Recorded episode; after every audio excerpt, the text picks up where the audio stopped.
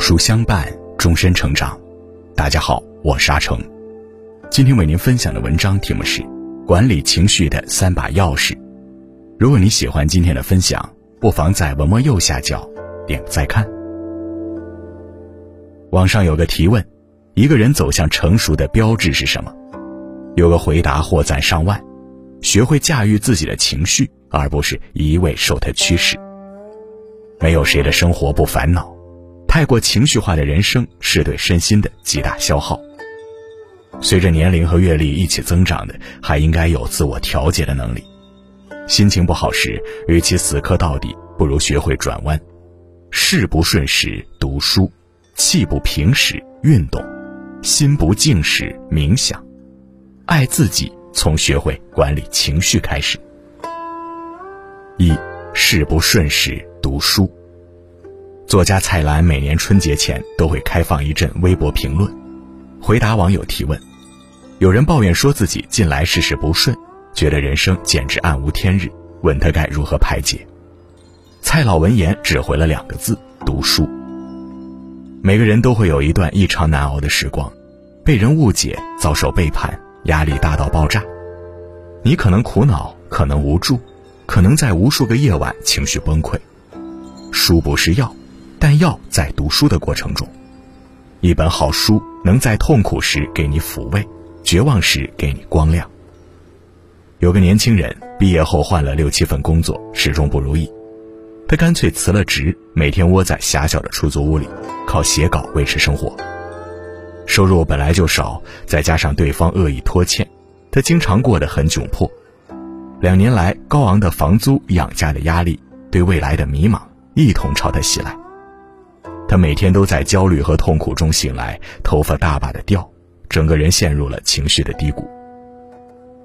后来朋友给他推荐了一本书《与神对话》，花了几个通宵读完，他感觉内心的焦虑仿佛被治愈了，连那些困扰已久的怀才不遇、自怨自艾、愤世嫉俗等负面情绪也突然消失了。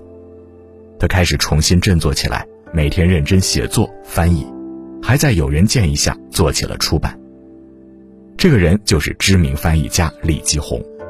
人生难免有疾风骤雨时，阅读是自愈，也是自渡。他没法让谁的人生一路绿灯，但却能让人从容地去面对生活的诸多不顺。白岩松抑郁最严重的那段时间，是《道德经》一次次拯救了他。《哈姆雷特》里那句“生存还是毁灭”。是许渊冲老先生几十年来的精神支柱。书是排解情绪的通道，也是治愈内心的良方。一个好的故事会让你暂时忘却外界的痛苦，一句抚慰的话常常就能让你重新蓄满力量。那些你读过的书、看过的故事、得出的思考，会摆渡你、塑造你，让你心沉静、脑清醒。纵使被生活拖入泥沼，也有一寸一寸拉自己上来的精神力量。二气不平时运动。一九六五年，加州大学曾开展过一项名为“阿拉米达研究”的项目，研究人员跟踪随访八千名年轻人长达二十六年，调查其生活习惯和健康的关系。结果显示，长期保持运动习惯的人，罹患抑郁的风险远低于普通人。每周锻炼两到三次的人，与那些不怎么锻炼的人相比，会更少有愤怒、压力感、愤世嫉俗、怀疑一切的心态。运动是负面情绪的头号克星。曾有网友分享过自己的一段亲身经历：几年前，他刚离婚不久，又赶上公司职位调整，自己被一个新人占了先，再加上家里还在搞装修，到处乌烟瘴气，生活简直一团糟。他每天心里都憋着一腔怒火，不知道该往哪儿发泄。时间久了，吃不好也睡不好，整个人憔悴了一大圈。后来在朋友的建议下，他去看了心理医生。医生没有给他开药，而是建议他买根跳绳，感觉烦了就去跳一会儿。刚开始他很不情愿，但每次跳下来，随着汗水的流淌，人也莫名放松了。后来每回碰到烦心事儿，他就开始跳绳。先是每回三百，后来加到了五百。一段时间后，他惊讶地发现自己生气少了，心态也变好了许多。生活中人人都有被突如其来的负面情绪折磨得苦不堪言的时候，运动往往自带修复内心的力量。就像有句话说的：“运动的过程中，虽然没人跟你讲话，你却在跟世界交流。听脚下在沙沙作响，看天空在翻江倒海，感受风穿过你的身边。也许困扰你很久的事情，都在大汗淋漓后得以释然。难过时就去跑跑步、跳跳绳，汗水冲刷了身体，也扫除了精神上的所有郁闷。生气了就去打打沙包和羽毛球，快节奏的锻炼消耗了能量，也赶走了心里愤怒的小人。运动时产生的多巴胺和内啡肽是世界上最好的解忧药。一场大汗淋漓下来，你会发现烦恼早就被抛在了天边。三，心不静时冥想。你是不是常会有这样的感受？待在人生嘈杂的地方，会突然感觉思考停滞，呼吸困难；工作压力一大，人就猛地烦躁起来，面色潮红。明明有急事要做，可就是静不下来，没法专注。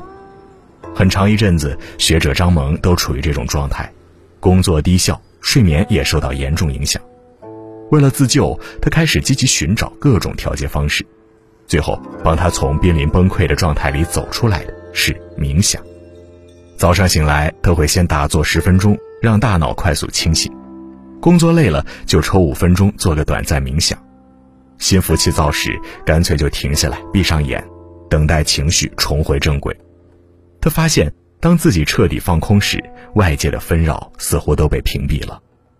冥想结束后，坏心情一扫而空，之前棘手的事也变得简单起来。很多时候，困住我们的不是眼前的事儿。而是自己的情绪。专注大师安迪曾提出过一个思考方式：第三者视角。简单来说，把你当成张三，把你碰到的问题也当成张三的。换种角度和心态，很多困难往往迎刃而解。这种思考的关键前提就是完全放空，而冥想则能让人很快达到这种状态。它还能提高大脑左前额叶皮质的活跃度。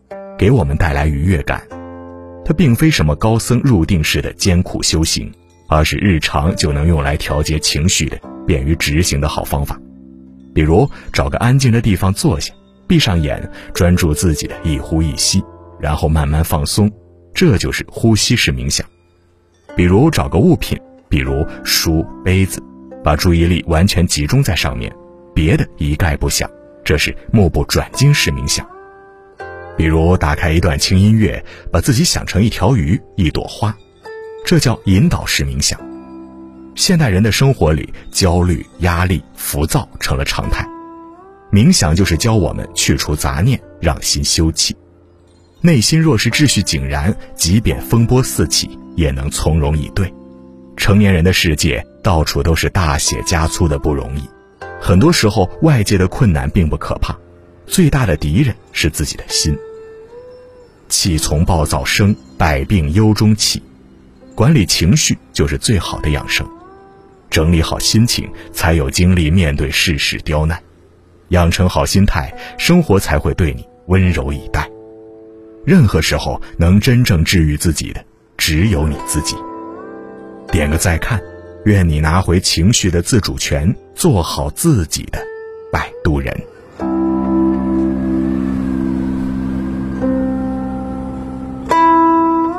好了，今天的文章就跟大家分享到这里了。